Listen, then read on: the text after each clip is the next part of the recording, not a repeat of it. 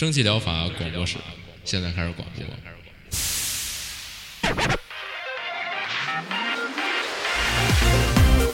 百无一漏萃取最新精品游戏，一游即知，化解日常生活压力。聊尖儿的，聊缺的，就聊你们等着听的。蒸汽疗法让游戏成为您生活的良方。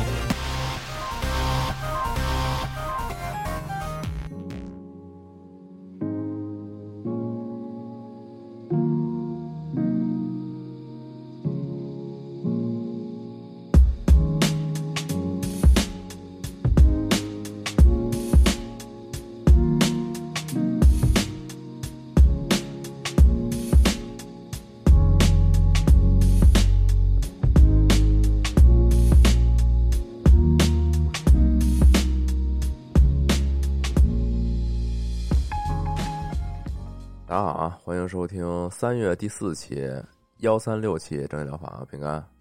大家好，我是阿阳。哎，我这隔离生活来到了第二周，马上这个下周就要、隔离就隔离个几天就完事儿了吗。没有没想到要十四天的，我操两周就是那种嗯你们整个社区居家隔离是吗？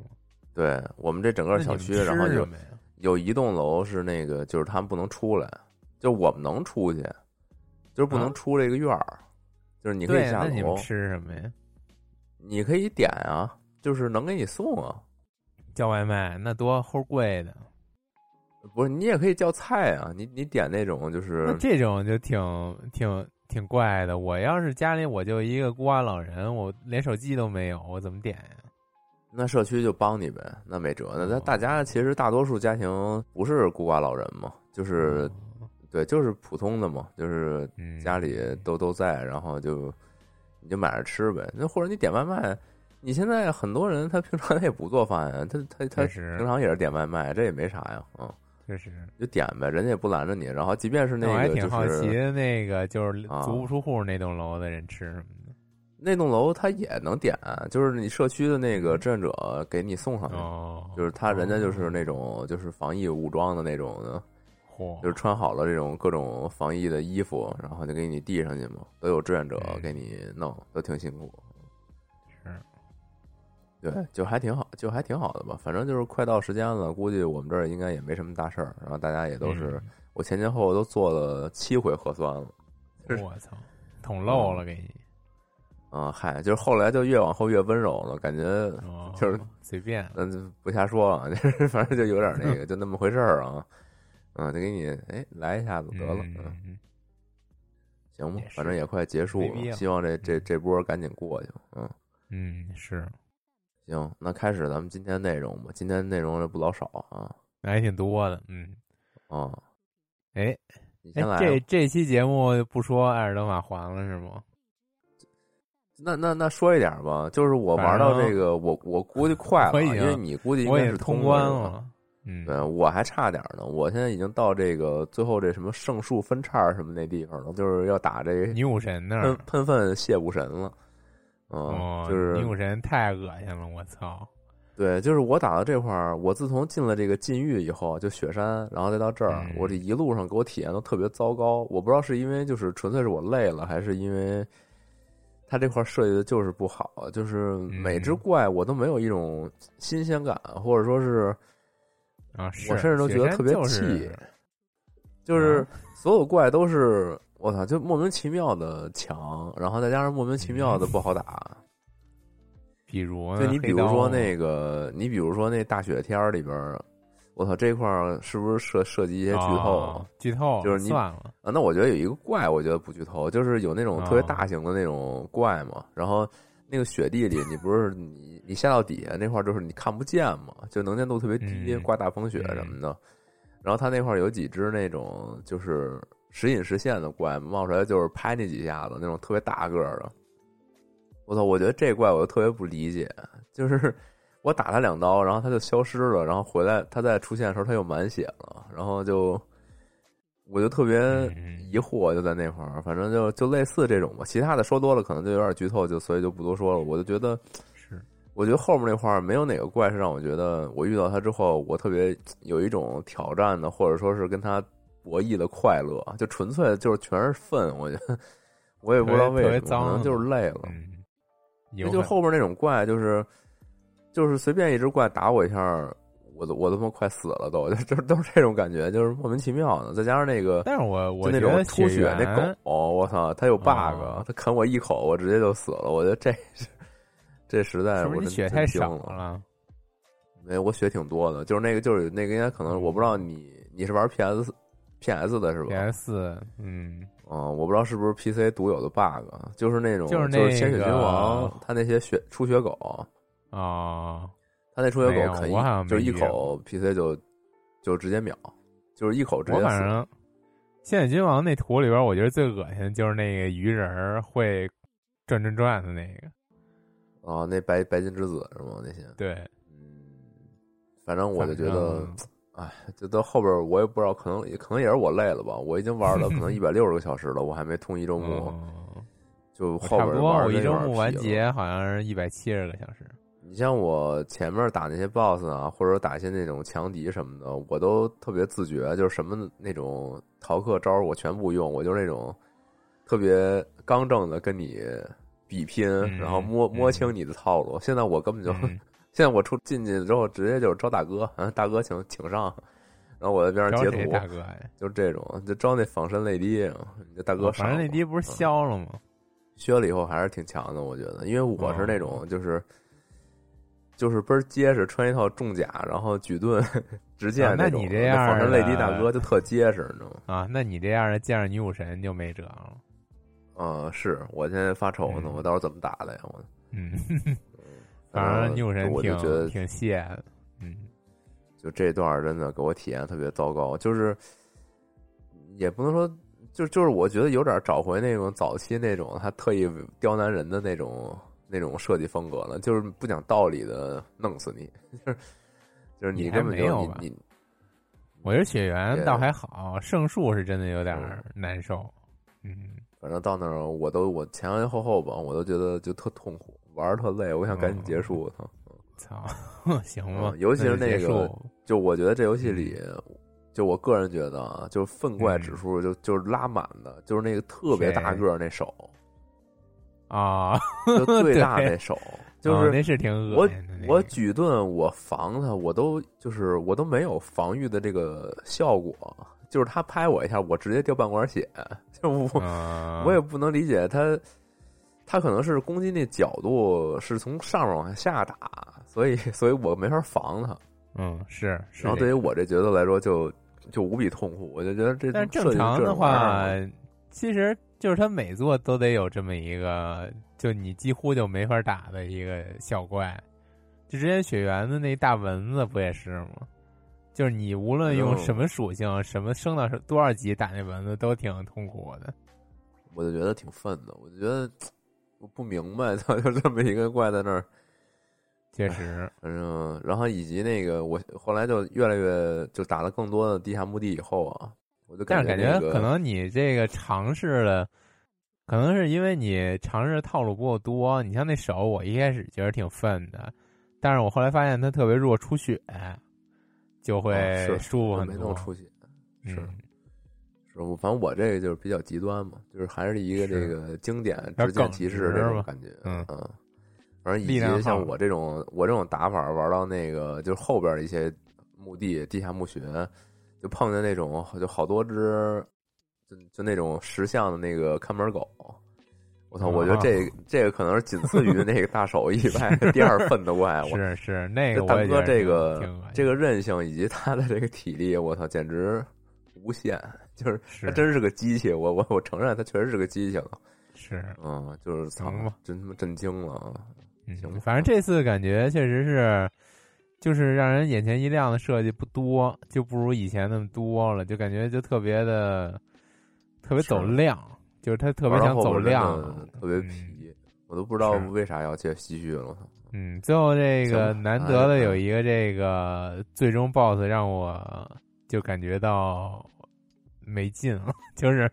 就打完一遍就不想再打了。嗯，这回好像大多数人都吐槽，就是后期 BOSS 战没有一点魄力，感觉特别无聊，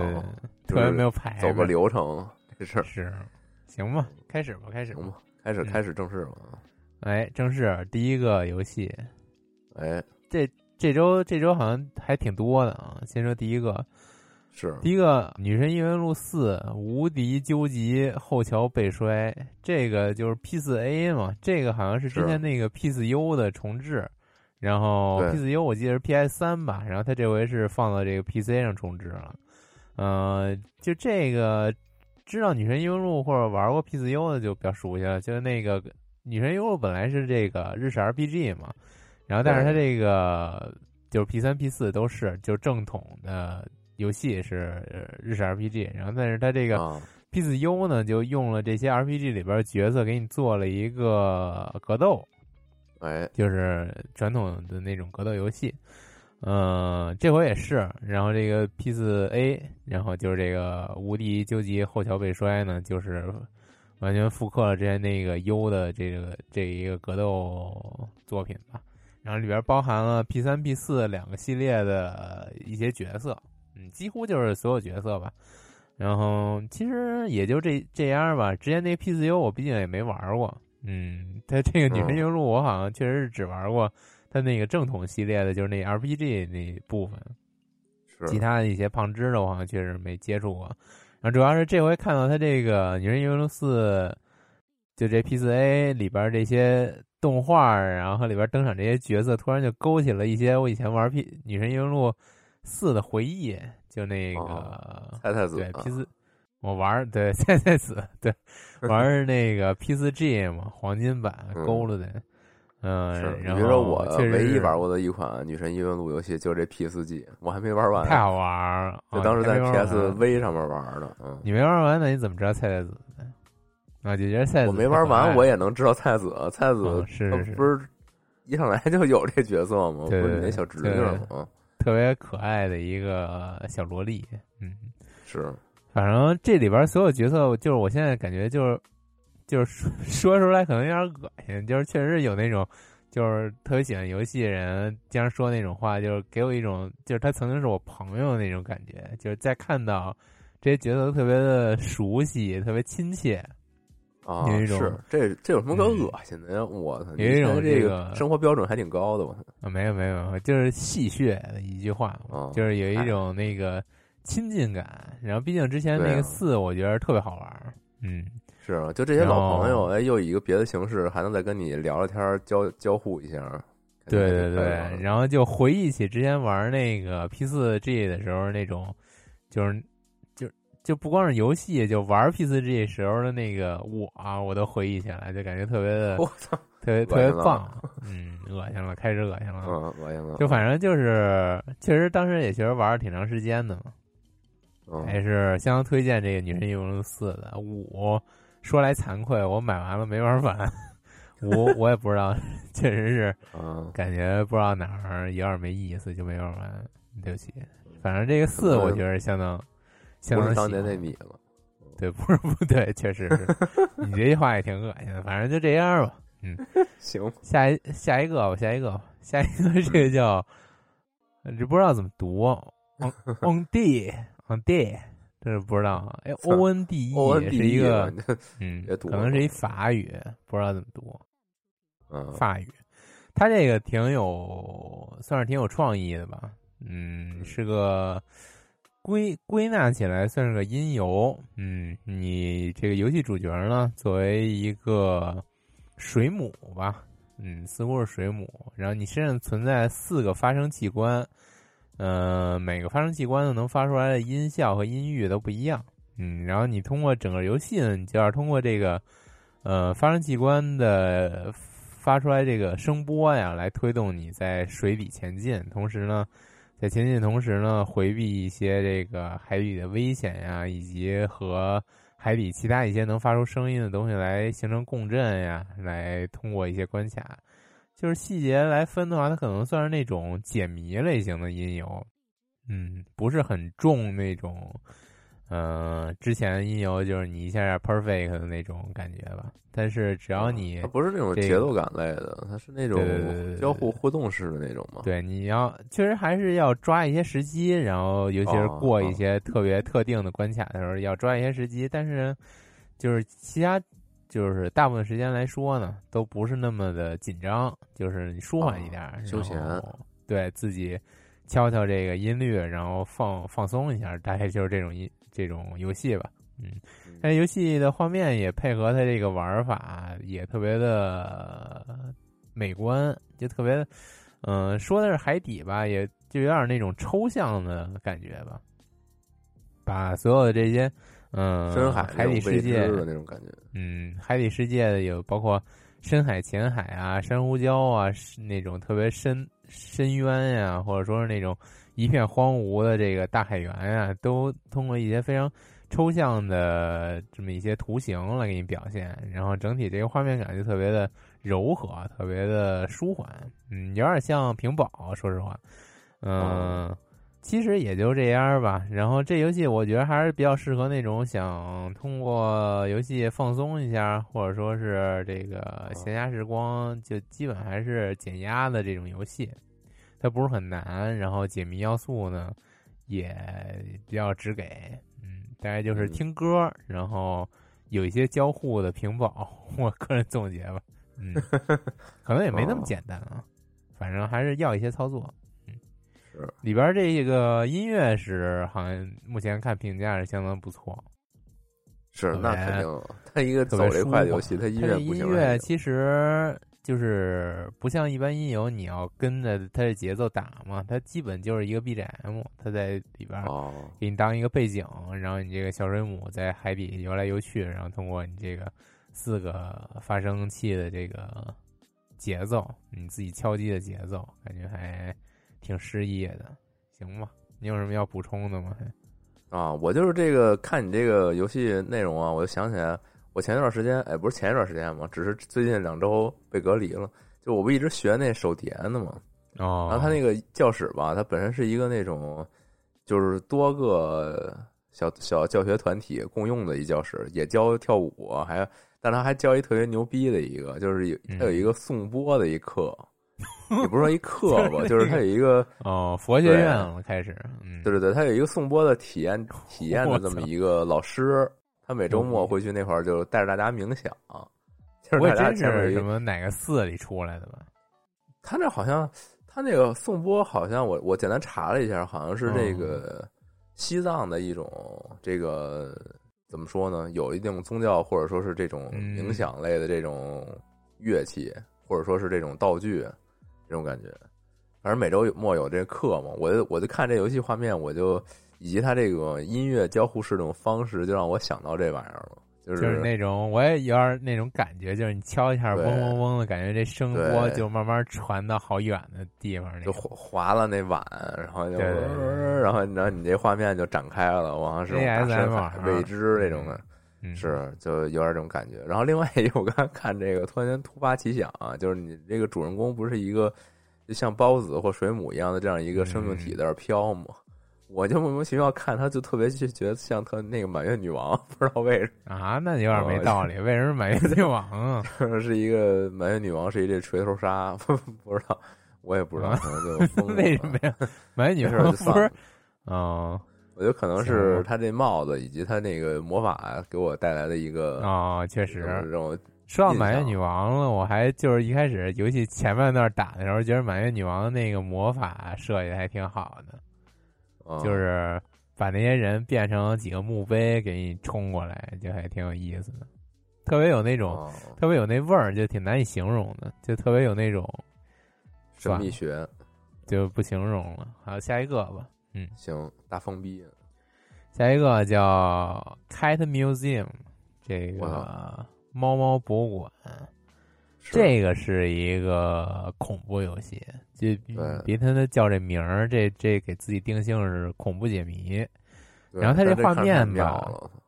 哦，是吗？你喜欢这个？是我刚才哦我之前在浏览的时候啊，我也找着这个了，但我没我一看你这块你写了，我就给你这儿也给你还回来了。那那你一会儿可以再补充补充。啊反正这个我觉得，我虽然这么喜欢恐怖解谜，但是这个我反而觉得我一般般嘛。它这首先啊它这画面就特别的那个南瓜先生那组，就就特别绘本，有对特别有那个南瓜先生那种感觉。我甚至查一下，好像确实没什么关系。然后但是呢，它这个里哎边这些恐怖和诡异的元素呢，相较于那个南洋先生或者说是那个呃神秘岛啊那些来说啊，会更直给一点儿。嗯，它那里边几乎哦是。就比如说《神秘岛》那里边几乎没什么恐怖元素，都是那些几诡异吧，也不是特别诡异，就是有点神秘学吧。它这里有一边就点点那种种氛围诡异的那种渲染对对对的感觉。它这里边就很直给的，就是那种很诡异的气氛了。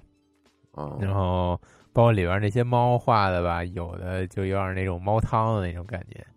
嗯、哦反正嗯，它这个整体画面大概就是这样。然后，然后它这个游戏玩法呢，其实有点类似于那个神秘岛，它也是横版的，通过这个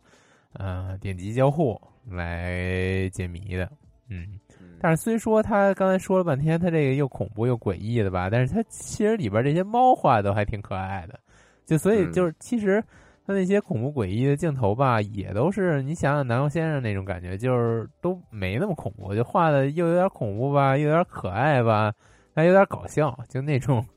嗯、就那种比较暧昧的感觉吧，嗯，就反正。嗯喜欢这些恐怖解谜，又害怕它太恐怖，然后但是又想解谜的，就还挺推荐 这款游戏的。哦嗯，就是它其实吧，在我看来，它完全不恐怖，它就是一个比较特别的体验嘛，可能算是有点小神秘。然后主要是里边这些猫都还真的挺可爱的。嗯，是我看它底下有些评价什么的，就是有些人写的评论，也都就是指向了这个方向，就是其实不太恐怖。虽然它看起来这些元素堆积起来都是那种很诡异、很怪的那种嗯的，但实际上它展示的东西其实不是不是为了吓你或者为了让你特难受来设计的，那，就是这种感觉吧。但是这游戏好像这个核心的内容是想表达一个这个反战的题材，反战元素。啊，对对对，我有点联系不上我这这怎么联系的，就是感兴趣的可以大家去试试。嗯哼哼 啊，行吧，嗯，太深了，下一个哦，下一个是我我这周。这周主要推荐大作呀，我想必可能不少人已经猜出来了，就这个三伏我操，是终于终于公开了。嗯，之前那个烟火啊我就是疯狂推荐嘛，玩完了之后，然后甚至嗯占占了半个节目的篇幅，然后来详细说了说。嗯，那是嗯是吧？是吧？反正他这个三伏就是之前那个烟火的制作人的新作。嗯，嗯然后我记得，就是他这这次依然是啊，他还没上呢啊，这周就上了一个 demo，然后我就把这 demo 玩了，就是这 demo 就把我给震了，有点之前那个烟火的那种，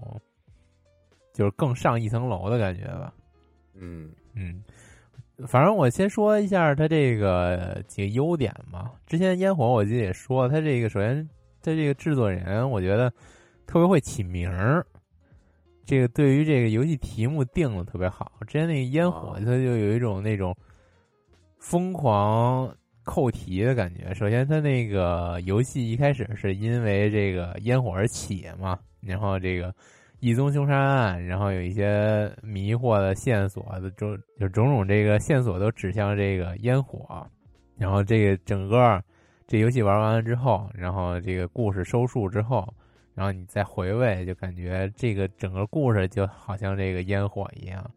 就是哦在暗处悄悄燃烧，然后烧完了就化成一堆灰烬，随风而逝了，就特别的挺特别的值得让人回味吧。他认为三伏，我虽然说就玩了一个 demo 吧，但这个 demo 也是跟之前烟火一样，把这个游戏的第一章给你放出来了。哦嗯，然后它这第一章也是，就感觉特别有之前那个题目那个味儿，特别的扣题。这三伏大家猛的一听就是夏天嘛，这头伏、二伏、三伏，嗯，夏天最热的最热最一个月的这个时间，对对对，然后，但是在这游戏里面，首先它发生时期是三伏，它里边就是哦大概说一下，它里边有一些这种角色呀，比如说是里边有三个反派，然后也不能说现在也不能说是反派吧，嗯，有三个扑朔迷离的人物，或者说是，然后一切都是源于这个因三而起。反正这件事儿就特别的，嗯，扑朔迷离吧。然后大概说一下他这个这回这个三伏这个剧情，我觉得我个人感觉有点那种，嗯，社会主义 SCP 基金会的感觉。嗯，它是背对背景是这个两千年的，嗯，中国南方小城市。嗯，哦，还又是这么一个小城市里发生的。天儿为什么穿的一个长袖长裤？感觉就特别热。谁穿长袖啊？确实挺热。看这个画面里，对，穿的是这种长裙，然后长长袖。确实，不是不知道怎么想的。嗯，啊，你这观察还比较细节吧？啊嗨，啊，说到这个小城市，感觉是之前那个，呃，烟火，包括这三伏，就是特别有一种电影感，就扑面而来。然后，尤其是这回这个三伏，它里边一些种种游戏镜头啊，一些镜头语言呀，完全就是电影化。然后，甚至能看到一些这个国产电影的影子，就特别的舒适，就特别特别棒。然后接着说他这个游戏故事吧，他这故事又是我特别喜欢那种发生在九十九十年代那种。先读一下这个游戏对于自己介绍吧。这个两两千年山城市新闻频道的电视画面莫名跳出一则旧广告，而广告的代言人是已经逝去的特异功能少年三眼神童。有传闻，三眼神童的亡魂发功劫持了电电视信号，调查局受命展开调查。随着调查的深入，一个藏在黑暗深处的犯罪团伙逐渐浮出水面。就是这么一个故事。这故事我觉得，光听这个我就还挺吸引我的。之前我不是狂说那个。什么时候能做一个那个老北京 GTA 嘛？然后他又回来了，又回来了。嗯，他这个也是，就是发生那那样一个年代嘛。我记得当时那个年代也是有一段时间，就是那个特异功能特别火，就是大家甚至都能看见那老头老太太去公园练什么的。然后每天这个电视新闻不是也不能说新闻吧，电视节目里边也经常会放一些什么，呃，什么隔空弯勺啊这种节目。就反正就是还挺有人气的，他这个呢，对他这还挺硬核当时那个时代背景，也是这么一个，嗯，人造的特异功能神童，嗯，然后你在这个 demo 里，也就是这游戏第一章里边呢，就能发现它这个特异功能背后其实是潜藏了种种这个，嗯，利益啊，或者说是这这些权力的斗争的。其实特异功能好像就好像之前的烟火一样，其实都是假的。就是你在游戏最后可能会揭露另外一个非常非常让人这个不耻的真相吧。啊，就是个引子。对对对，这回这个玩法呢也跟之前不太一样了。这回这个玩法也是挺符合它这个特异功能背景的吧。然后你作为也是双主角，然后。嗯，另一个主角是被困在了算是过去的幻象之中，然后你们能互相交流，只能通过一个电视。嗯，然后你可以看到对面，然后在对面在过去的同一个地点在干什么，然后过去的干的事儿呢，也能对现在产生一些影响；现在干的事儿呢，也可以对过去产生一些影响。大概就是这么一个设定吧。嗯，我操！稍微介绍一下它这个第一章嘛，毕竟也是 demo。嗯，就是有人想说一下他这个刚才读他这个游戏介绍的时候不也说了吗？就是最初这个事件是源于一个电视台的信号劫持事件，就是本来这电视台放节目放的好好的，突然插播了一条特别古早的广告，然后这广告还没什么人看过，就特别诡异嘛。然后这个。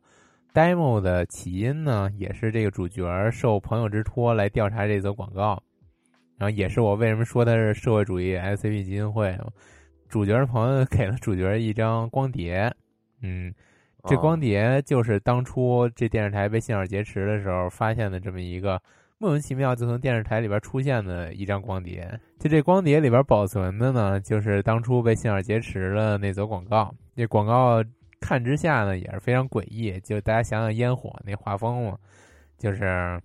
挺瘆人的吧。嗯，但是它其实广告内容呢是一个正常的内容，就是推荐的一个什么口服液吧。嗯，但是哦。就是有意思的点就在于，当主角跟他朋友看完这盘光碟的时候，发现就是从电视的倒影里发现，这个屋子里本来只有两扇的窗户变成了三扇，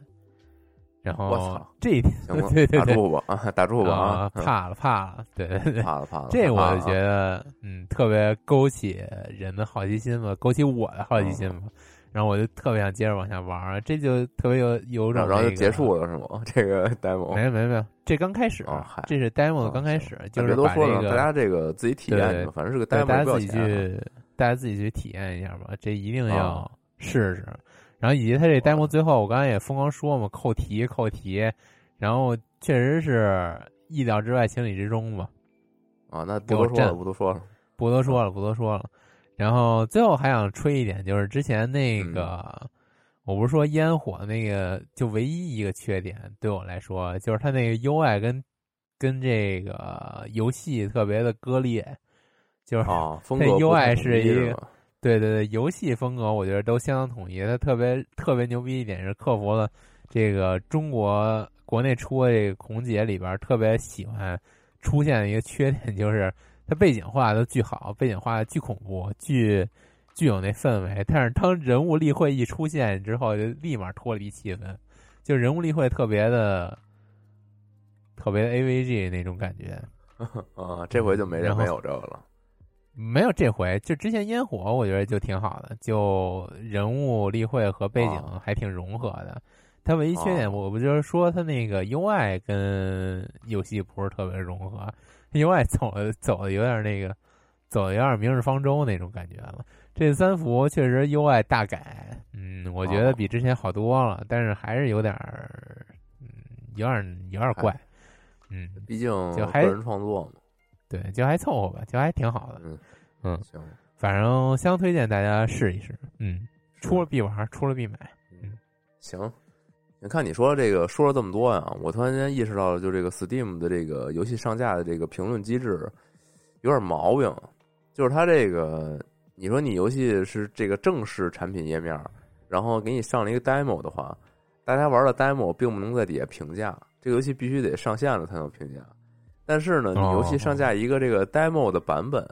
大家虽然玩儿可以评价，但是我游戏正式上的跟这个 demo 版本它还是两个产品，就相当于两个产品页。它就这事儿就好纠结啊！就是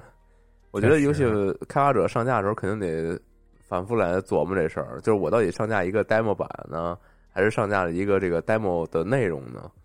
我觉得这事儿也还挺好理解的，就是哦你如果上了一个游戏跟 demo 统一界面的，然后评论也统一的话，那你 demo 狂被人骂的话，你游戏突然就是通过这些骂声，然后改的特别牛逼，那你最后这游戏变成标本不一了，就因为这 demo，那不是挺亏的吗？那你可以这个标注一下嘛？就这都是人定的，为什么要非搞得这么死板呢？比如这个这这个游戏是 E 但 A 是阶段评价阶，然后很多人他根本就不去看这，些标注，就是嗯，就是你是不是你不就想说这个评价是来自 E A 阶段的评价，然后说这个评价是对于什么正式游戏的评价？就我觉得很多人不会在意这个小小小 title 的，哦，这个我我那也可能吧，就是比如现在这个评价这块儿只只简单简简单单写了一个全部评测，或者说是近期评测，就有两嗯这两个区别。那它稍微多加一点儿，然后再多在这个游戏时期这块儿多做一些细细分，我觉得你对玩对于这个开发者来说，这个是挺好的事儿，而且很公平、很方便。那不知道他可能有有他们的考虑吧，谁知道啊？是行吧？说说回游戏吧，说游戏啊，那你就结束了呗，这周的内容。啊、对，结束了，那到我这边，我这边还挺多的，但是其实大多数我都没办法说太细啊，因为哦，确实没有那么多时间玩，还在这个奋战老头环啊。嗯，第一个是一个这个三 A 的通报吧，就是这个《幽灵线：东京》上线了，哦，嗯，我三看小岛场新游戏，对，呃，不是他不是说是人给他的吗？啊，说到这个一个说给了他一份儿。说到这个，突然想起来，这回这个三伏里边还有对那个那那叫什么《山海旅人》的致敬，还挺逗的。啊不知道这俩有这怎么关能系这怎么能贴到一块儿去呢？啊，不是致敬吧，就是算是那种小彩蛋。嗯，行行行啊，行吧。然后就就我这个三 A 也就这么说一句吧，因为我也没玩儿。我怎么哦印象里，我印象里听你说过说你要玩儿啊，还是说我听别人说呀？啊我完全对这没兴趣，你可能听别人说的吧？这不是日式的这种神鬼的，这你不是这个民俗学家吗？啊，没有，我觉得特特没劲。我老觉我老把这游戏跟那个跟那个那叫什么，就那八一秋叶原那叫什么，老老跟那弄混，什么玩意儿？特别像。我觉得 那个那叫什么来？就秋叶原里边都是吸血鬼，你得给人家衣服脱了，然后 驱鬼的那个，不是什么正经游戏。别别招骂啊，别招骂了。啊行，反正这个就是近期也是三 A 大作嘛，嗯，然后目嗯前评价应该还算是中规中矩吧，啊，这个就多了不说了，反正本身我也不玩，我也确实没玩啊。这个阴阳师这个这模拟器这块的，嗯，哦，这是然后阴阳另一个这周的这周的一个这个三 A 的大作吧，就是这个小嗯缇娜奇幻之地也上线了，是我这个以为你说另一个三 A 大作是这个 My Fury Teacher。哎，不是那那底下是吐槽你的啊。哦，然后这个另一个三 A 大作《小缇娜奇幻之地》是它上架这个 Epic 独占一年啊。然后我之前不是说我不使 Epic 吗？所以所以我就无缘跟我这帮哥们儿一块儿玩了。嗯，然后它还是这个《无主之地》的一个外传作品嘛。然后一如既往的风格，那也就不多说了啊。行，这三 A 通报就这么两个，然后接下来就是吐槽你的这个这个 My Fury 系列啊，又出了一新作，嗯叫 My Fury Teacher 啊，还带着这两个小明明是这个 Dirty Fox 系列。啊，是就是嗯，然后这个这新新的这个新作呢，这个 又刷新了我对 Fury 的认知啊。这主人公怎么是一牛啊？我操！哎，这个这牛不是挺常见的吗？我操！我还真没，我还真没 见过，就是拿牛就是作为这种人也是外，这属于 第二类 Fury。就反正对我来说有点冲击。我操！然后这个剧情是，他虽然是买 Fury Teacher，但实际上嗯是你主人公其实就是个老师。然后你你是这个学校里的一个模范教师，然后你有一天呢，这个带了一个新人实习生，他相当于是一个新人老师，然后这个明显就是这个，就他他里边写的是什么哥特风这个实习生，就有点那个混不吝的那种小年轻儿那种感觉吧，可能朋克那个不太懂，然后就就老嗯闹麻烦什么的。然后有一天晚上，就是你这学校大门就不知道怎么就莫名就给锁上了，给你俩扣里边了。然后你俩跟这个你跟这 Fury 牛老师，哎，有一些交互啊，就这么一个故事。那这这牛真是我操，我有点理解不能。我就想了嗯半天，我就觉得特别怪，然后就思考这个怪在哪儿啊？然后突然想明白了，就是他这牛的这脸啊，就是一个特别地包天的脸，感觉就是特别的奇怪啊。是不是鼻子太大了？就这种牛鼻子，嗯，主要是这下巴兜出去太远了，这个可能就觉得有点儿有可能。有点怪我觉得他这下巴有点像最近那个怎么说呢？就好多表情包里边都能见到，就尤其是特别经典的一个，就是那个仿生泪滴的有一个表情包里边，就是那猛猛男，就下巴特别大的一个猛男。哦。嗯然后那个我想起就是那个反正那集一摇之后变成两个猛男，对对，变成两个猛男的那个。灭霸嘛，那不是对对对，行吗？但是我觉得这牛还挺可爱的，啊，没没没有，行我觉得不错。嗯，行，下一个吧，下一个叫谁关了马克思叔叔的麦啊？谁闭了马克思叔叔的麦？这是那个谁听了马克思叔叔的麦？对，这是那个威尔士互动他们那个团队做的一个新作，就是之前做了好多那种真人拍摄的那种交互式游戏，然后比如嗯什么那个化身侦探啊，还有夜班啊什么的，这都经典作品。然后他们又出了一个新作，然后新作依旧是这种，就是真人拍摄，然后是这种多段的那种影片，然后你作为一个这个交互选择，然后迎来不同结局的这种游玩方式吧。然后这个这一次的故事呢，讲的是说他们一家的人，可能有六七个人吧，然后每呃每年都要开这个家庭视频会议，反正就挺怪的。然后然后他这啊个今年开的时候呢，这个叔叔就是马克思叔叔，就给这个主人公叫艾米吧，还是叫啥呀？啊，叫艾比，就给人主人公艾比打一电话，说这个他自己中毒了，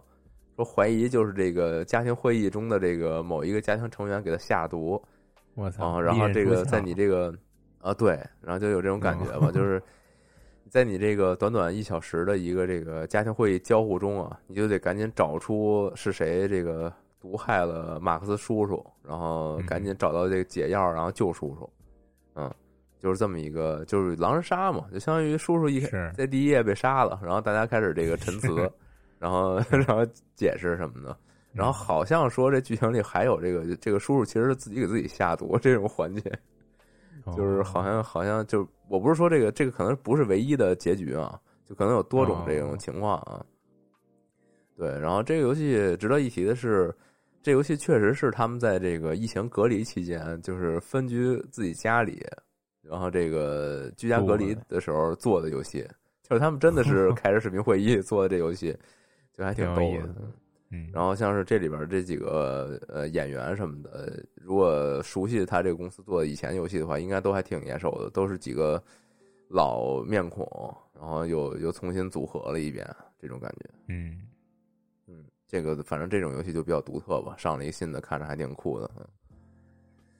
然后下一个，下一个，这两个是这种偏走路模拟加解谜的这种游戏，我也给它放一块儿了。第一个叫这个塞伯利亚。呃，是以前的世界，或者说是这个世界之前之类的，，The World Before，嗯，这个塞伯利亚这一代，这个塞伯利亚其实是一个系列游戏，然后它的这个前作呀是塞伯利亚三，我多少有点印象，是是不是咱们节目里说过？我还真不是特别确定了，因为这游戏本身它是一七年的时候的游戏了，就甚至可能咱游戏咱这节目还没录呢，就它这个前它上一座啊。然后反正有点印象，然后这这个系列吧，它都是以这个主人公叫凯特吧，好像是为这个视角。然后也确实，我说实话也没玩过之前那个系列，只能大概看了一眼剧情。那大概意思就是他在上一个系列结尾被这个他的一个敌人吧给抓着了，然后在这这一座刚开始的时候呢，他就找到了一个这个画儿吧，还是或者说是一个档案还是什么，这个不太确定。然后就得知了一个呢，就是和自己有那么点关系，然后且生活在这个一九三几年的这么一个女性，然后这这个她叫呃达纳罗兹，就这么这么一个事情。然后她这个事迹呢，就她这女性的一些遭遇呢，感觉就是鼓励了她，然后她从这个敌人的这个围困中啊，就是又逃出来了，然后一路往外逃。然后这个游戏本身，它这个叙事角度也是在这两个人身上，就是一面是这个两千年，呃，二零零三年背景吧，啊，二零零四年的这个主人公叫凯特沃克，然后他要一路就是逃离这个地方，然后另一面呢就是这个一九三七年叫这个达纳罗兹，这个两个女性主角嘛，然后分，然后这达纳罗兹她生活在一个这种，呃。就是就那个年代的一个欧洲国家，本身是一个，呃，对钢琴有一定追求，然后就是本来是可以有机会成为一名这个钢琴艺术家的这么一个小女孩儿，但这个面对这个即将爆发的一个二战的这么一个威胁啊，然后以及席卷他们这个西方世界的这么一个法西斯的这么一个力量。然后他他要去就是面对这种力量去反抗嘛，然后当然他这个后后续的人生也会这个揭示到他，他也一路成为了一个反抗势力的一个领袖，然后甚至到最后他还依旧就是完成了自己对钢琴艺术的一个追求，然后就比较奇幻的一生嘛，讲了大概这么一个故事吧。然后游戏全程是这种还是偏这种走路交互，然后以及一些解谜，嗯，但比较还是一个比较挺不错。对，我就挺想说他这个画面的。哦，他这画面就多少让我想到了当年我在你家玩那个教团一八八六的那感觉，太太太肉了，这个画面啊，确实，嗯，真实感觉，嗯，然后这些小橱窗什么的，这种欧式建筑、小楼梯，然后这种美妙的环境，我操，觉得感觉特棒。然后这个系列时候能出一个英运 PS 五开发到极限的这么一个。游戏有点期待。哎，不知道现在这个虚幻引擎不是老发一些这种特别强的技术是演示吗？万一哪天就是来来一个那种是，吸吸到这个毛发这块，嗯期待啊！呃然后这个游戏系列吧，它其实有一个更也很吸引人的一点，就是它似乎被称作是这个发条朋克，就是它里边很多谜题啊，还有像是它里边那个很多背景设计啊，它都跟这个发条的这种机械的这种感觉息息相关。你像是上一座就是那个三代的时候，呃，主人公他还有一个这个机器人的一个同伴呢，然后好像好像在结尾上有一些这个发展吧，这个具体我确实也没玩过，反正有这么一个意象在里边吧，就是里边的谜题其实非常用心打造的，而且还有一些难度吧，啊，可以，反正就是这些元素凑在一起，是一个相当美妙精美的这么一个游戏。嗯，感兴趣可以来看看。反正目前这一座是特别好评，但是我有点奇怪，就是上一座是褒贬不一，但因为他们上一座也没中文，好像也没什么中文评价，就具体不太了解了。嗯行，那这个就先到这儿。然后另一个这个也是走路模拟加解谜的，这个是叫啊 Memory Blue 蓝色回忆录啊，这个就是可能更偏体验了，就解谜不是重点，它是那个 Annapurna 发行的。这个 A 社发行的游戏，就是马上就给你感觉就是偏这种艺术表达这块了，就他们他们这个就是一如既往的这种风格吧。嗯然后这游戏讲的故事是说，这个主人公是一个游泳冠军，叫叫咪咪咪咪 ram，啊反正这么一个就是，但是我也不太确定啊。然后他是说他听到一首这老歌啊，于是陷入了沉思与回忆，就开始这个怀念自己的母亲啊，然后以及就是开始思考自己跟母亲这么多年从小到大的一个这种成长过程中的一个不断变化的复杂的关系，嗯，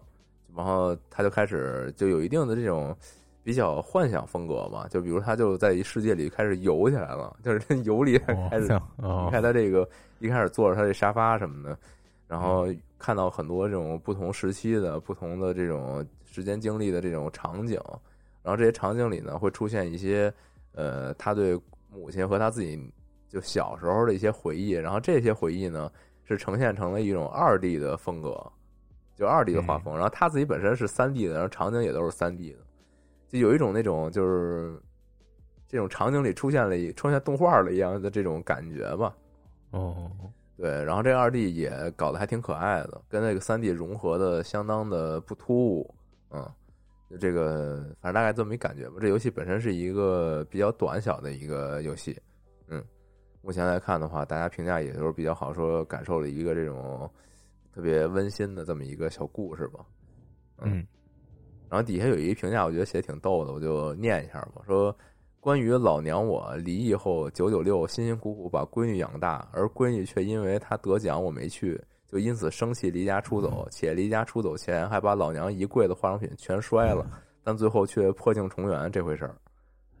那个数学号这游戏题目，对，嗯就是游戏的这个长久总嘛。嗯，嗯就这么一感觉啊。说故事短小，内容精明，啊，那内内容简明，就和夏天吃的 碎冰冰，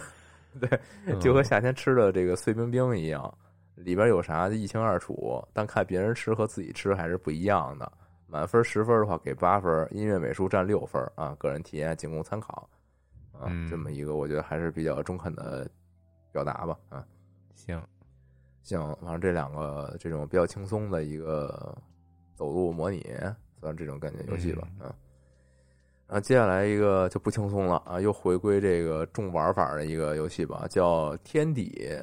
六路》，杀戮的路啊，嗯这还这名儿翻译的还挺狠的。先说说它这翻译吧，它有中文翻译？对，它有中文翻译。目前它这个是一个这个续篇，就这个 prologue，然后底下这个中文翻译负责人呢也非常长篇的写了一个评价吧，然后非常感谢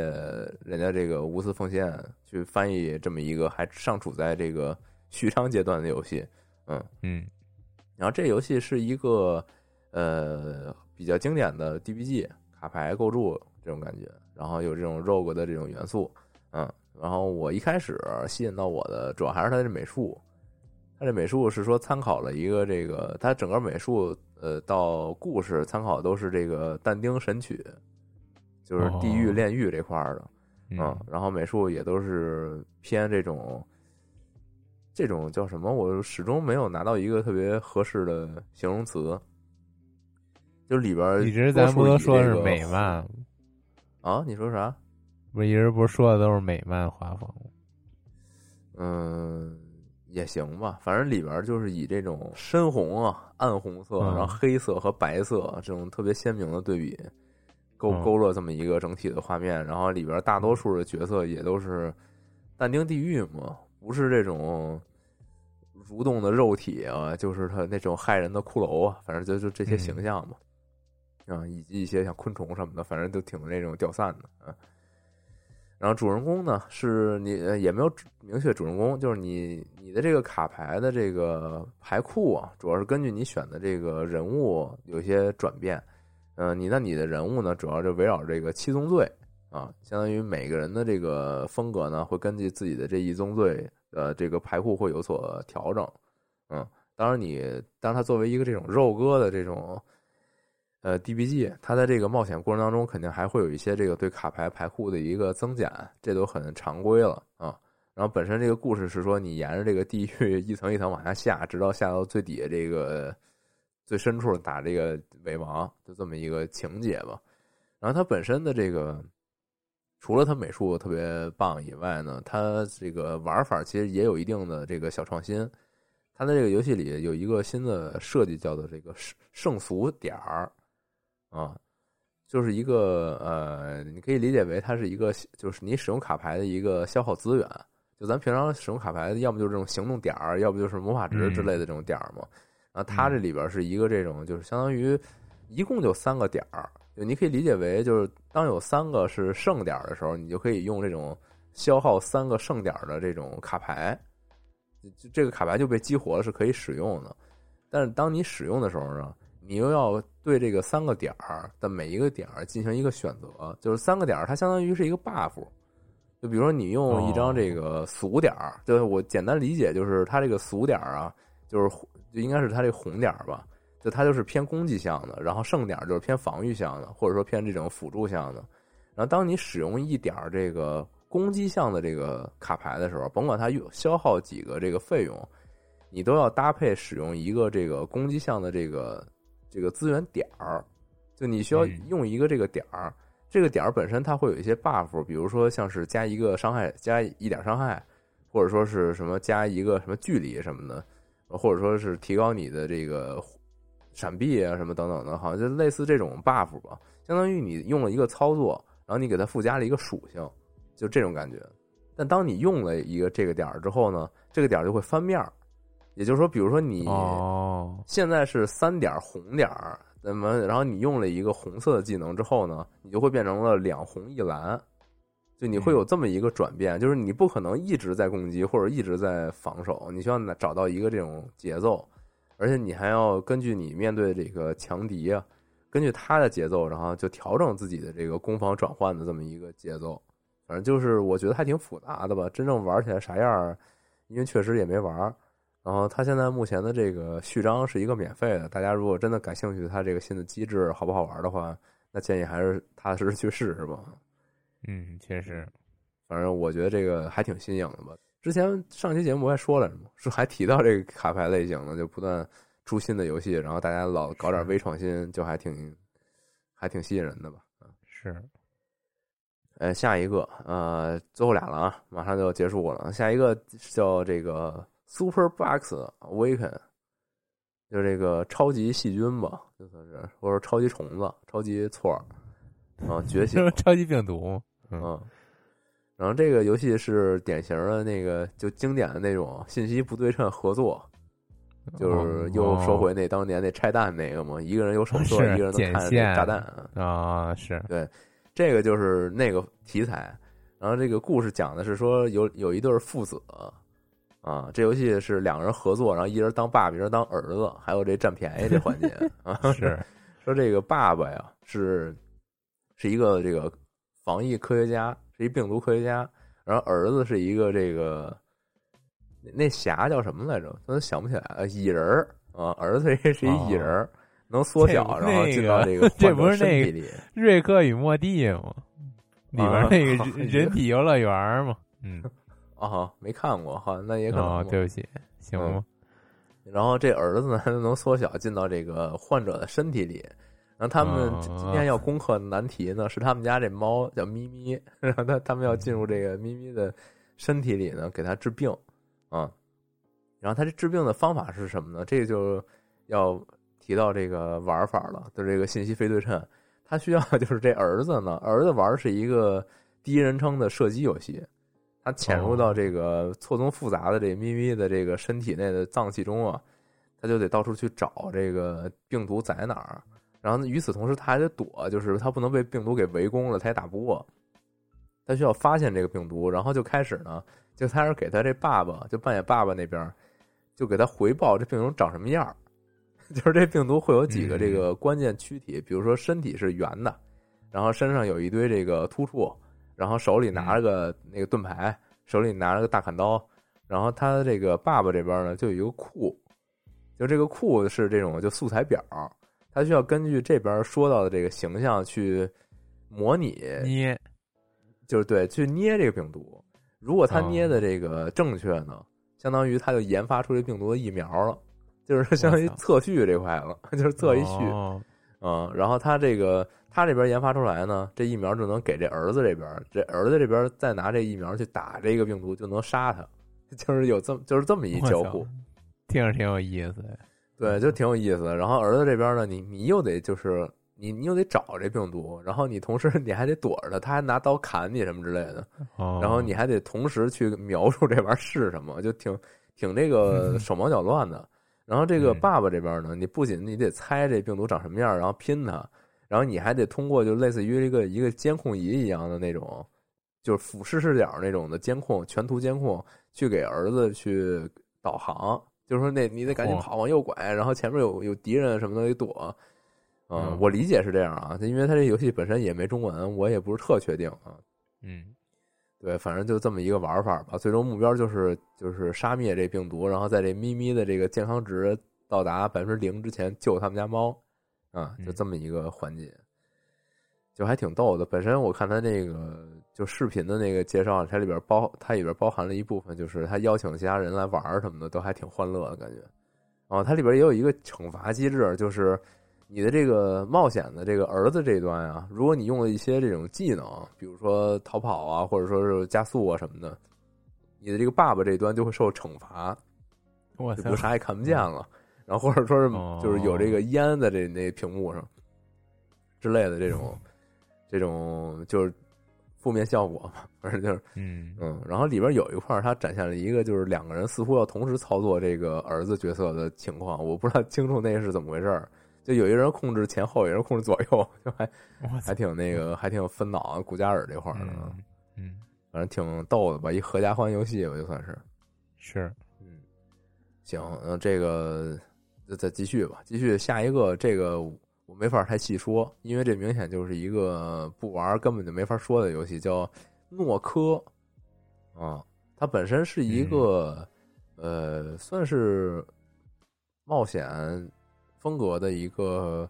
交互式的小说吧，啊，就这种感觉，就是那种哦很经典的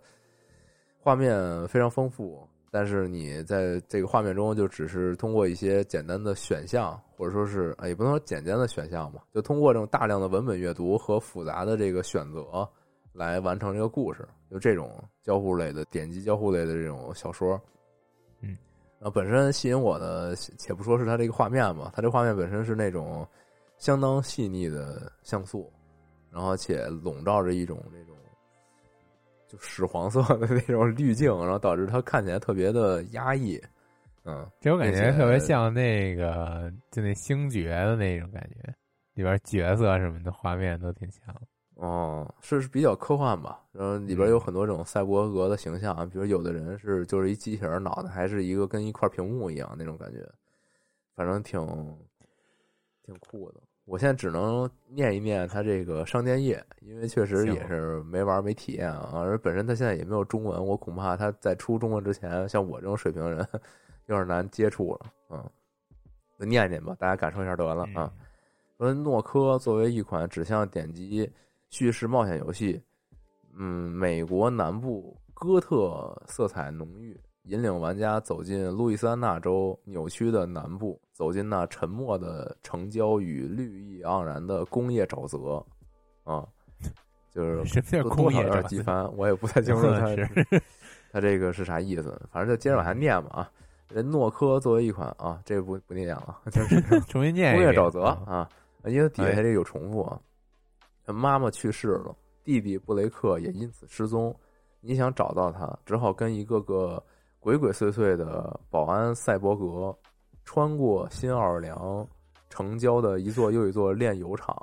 露天商场和废水沟。反正你想想象一下这个场景，就是它本身是一个其实挺科幻的这么一个感觉，但是你路过的其实都是这种很底层的、很破旧的这种场景。嗯嗯，然后也写这个诺科的场景灵感来自路易斯安那州。呃，同名城市诺科和大新奥尔良地区的其他地点，像素风格的笔触清晰，电影质感鲜明，引领玩家细细品味科幻世界，走进即将消失的沼地，步入迷宫一般的石油加工厂，邂逅其他形形色色的地方，醉心于，呃，这这人啊，丰富的实地录音和声音设计，然后感受另一个人的这个有力的后工业风电子音乐。这俩人这名字。就没法念啊，叫 F M A U R A，就是这这是他的这音乐设计，然后然后美术美那个然后电子乐设计是这个呃呃 Gregory L，就是叫这名啊，格里高利 L 啊，嗯，反正啊后下边还有一点啊，我觉得他这个文字描述，这个商店页的文字描述相当的直接，就多念一念，可能就是大家能感受这感觉啊。简简单单的寻地之旅，迅速卷入一个涉及几代人的谜团。这对寻地，嗯，对，原来是这么一个寻地，找自己的亲人这块。终于明白了，拯救往事、科技与自然是呃自然的界限融在一起，呃，植根于美国南部文学、地摊文学和新旧派指向点击冒险游戏，汇成一段独具特色、引人入胜、发人深思的叙事。呃，世界渐渐消逝，呃，世事都不稳定。不过糊里糊涂的合肥，这他妈什么玩意儿？我有点念不下去了。嗜酒，呃，嗜酒如命的私家侦探，呃，逃脱的保安保仿生人和你儿时的毛绒猴子，都会助你一臂之力，破除呃破解道道谜题，突破重重难关，搞定。集团的保安打手潜入某个网红组织在新奥尔良城盘踞的废墟商场，挺快的，反正反正就是这么一个背景吧，勉强给念完了。然后反正这个，可见他们应该没，应该也没找着这个特别合适的本地化团队。这估计确实是没中文，翻了一波，然后就放这了。但是建议大家去这个商店夜还是看一看，感受一下这个风格。我觉得。我觉得和我之前像玩那个拉库纳什么的，就那种感觉，我是感觉到了，就是这个有点那个味道啊，就里边每个人物的这种特点刻画呀，这相当的有味，有有有这个风格。然后你像是它里边这个场景以及这种就是有点可能有点偏公路片儿，然后就是一路去寻地寻地嘛，然后一路走过这种不同的遇到不同的人，来到不同的地方。然后经历这种就是奇奇妙的遭遇我反正觉得有点银河护卫队。嗯，是，反正这个我期待它能有有朝一日能出中文嘛？这就感觉这种大文本的，还有这种科幻题材，你整这个本不不整本地化，估计肯定有点难啃啊。是，行吧，那这周这个就这么多，这还挺多的了啊，回头慢慢剪去吧。嗯，行，那这个啊。那这个下周，哎，下周估计这个老头环这终于要通了啊，真太不容易了啊！准备这个，准备准备，啊，还准备这准备准备还行，准备一下之后录录点啥吧啊！哦，行，可以，也该也该解禁了，嗯，是，那先这样，大家拜拜。拜拜。